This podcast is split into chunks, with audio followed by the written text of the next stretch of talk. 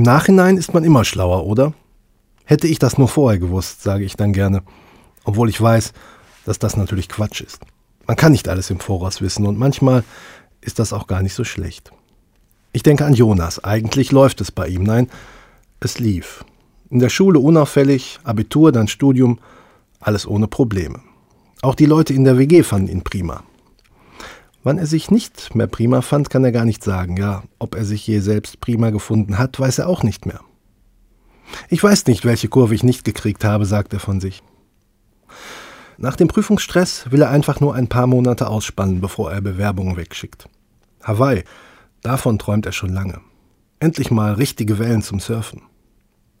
Doch schon nach zwei Wochen zieht es ihn zurück nach Hause. Kraftlos fühlt er sich, ohne Antrieb. So kennt er sich gar nicht. Du musst zum Arzt, rät ihm seine Mutter. Doch alle Untersuchungen sind unauffällig. Hab ich doch gesagt, der Jonas zieht irgendwo Luft, spötteln die ehemaligen WG-Bewohner.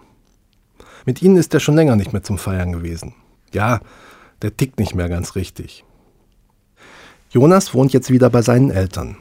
Bewerbungen hat er nicht mehr weggeschickt. Dafür geht er jetzt dreimal am Tag mit dem Hund. Die Runde führt an einer Kirche vorbei. Eigentlich hat er es nicht so mit Kirche, aber diese ist täglich von 10 bis 17 Uhr geöffnet. Der Kirchraum gefällt ihm, er ist hell mit vielen Fenstern und warmen Holztönen. Man kann eine Kerze anzünden und seine Gedanken in ein Buch schreiben. Manchmal blättert er in diesem Buch, während die Küsterin den Hund mit Wasser versorgt.